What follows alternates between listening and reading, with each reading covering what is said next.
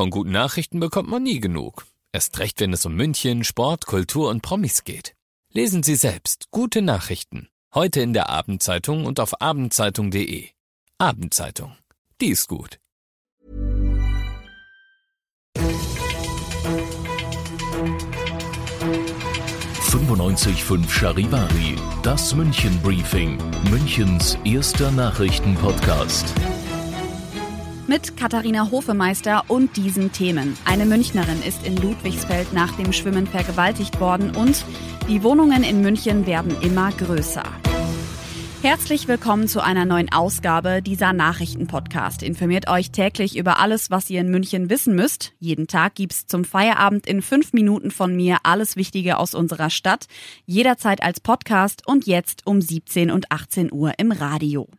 Ein Badeausflug endete für eine junge Frau in einem Horrorfilm. Eine 21-Jährige ist gestern Abend am See Alachaloe von einem Unbekannten vergewaltigt worden. Was ist genau passiert? Charivari-Nachrichtenchef Heiko Seringer. Ja, die Frau war zwischen 21.15 Uhr und 21.30 Uhr im See nördlich des Rangierbahnhofs München Nord schwimmen.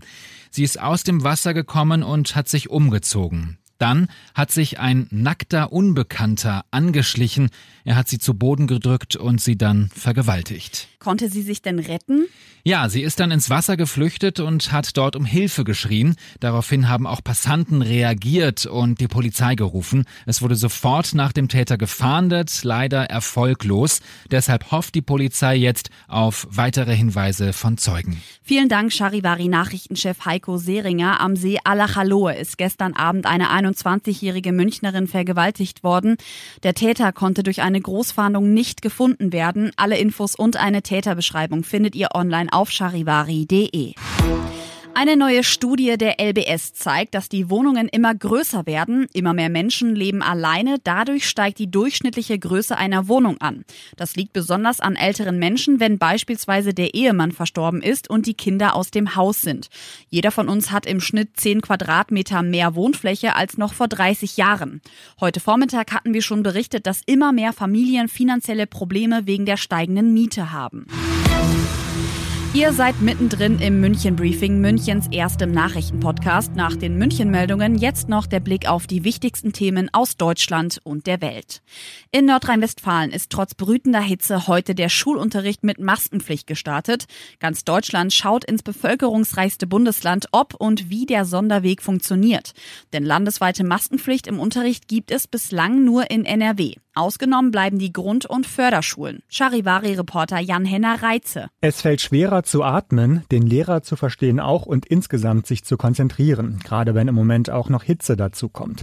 Maske im Unterricht ist nicht toll, aber es herrscht auch Verständnis, bei den gerade in NRW aktuell steigenden Zahlen an Neuinfektionen muss das sein. Auch schon gezeigt hat sich allerdings, dass selbst die deutschlandweit strengsten Regeln nicht vor neuen Schulschließungen schützen. An einer Schule in Dorsten ist der erste Schultag ausgefallen, weil eine Lehrerin positiv getestet wurde, die vorher schon an Konferenzen teilgenommen hatte. Bei weiteren Protesten gegen die umstrittene Präsidentenwahl in Belarus, also Weißrussland, sind mehr als 1000 Menschen festgenommen worden. Die Polizei setzte auch Schusswaffen ein, teilte das Innenministerium mit. Damit gab es in den vergangenen Tagen bereits mehr als 6000 Festnahmen. Seit Sonntag gehen die Menschen jeden Abend gegen Fälschungen bei der Präsidentenwahl auf die Straße. Aus Moskau Charivari-Korrespondent Christian Thiele. Die Polizei ist wieder brutal gegen Demonstranten vorgegangen. Angeblich soll ein Polizist Polizist attackiert worden sein. Der habe erst Warnschüsse abgegeben und dann auch mit Munition geschossen. Staatschef Lukaschenko sagte, er will keinen Dialog mit den Demonstranten. Die hätten eine kriminelle Vergangenheit und seien heute arbeitslos. Die Menschen in Belarus macht sowas wütend. Die Demonstranten wollen, dass die Wahl vom Sonntag neu ausgezählt wird. Viele wollen aber auch, dass Präsident Lukaschenko endlich abtritt. Und das noch zum Schluss. Die Wirtshauswiesen im Spätsommer wird konkreter. Am 19. September soll es losgehen. 50 große und kleine Wirtshäuser beteiligen sich. Für das richtige Feeling gibt's Haxen, Händel und Wiesenbier. Alle Infos findet ihr auch nochmal in unserer neuen App. Ich bin Katharina Hofemeister und wünsche euch einen schönen Abend. 95.5 Charivari. Wir sind München. Diesen Podcast jetzt abonnieren bei Spotify, iTunes, Alexa und charivari.de. Für das tägliche München-Update zum Feierabend. Ohne Stress. Jeden Tag auf euer Handy. Planning for your next trip? Elevate your travel style with Quince. Quince has all the jet setting essentials you'll want for your next getaway, like European linen, premium luggage options, buttery soft Italian leather bags, and so much more. And is all priced at 50 to 80% less than similar brands. Plus, Quince only works with factories that use safe and ethical manufacturing practices.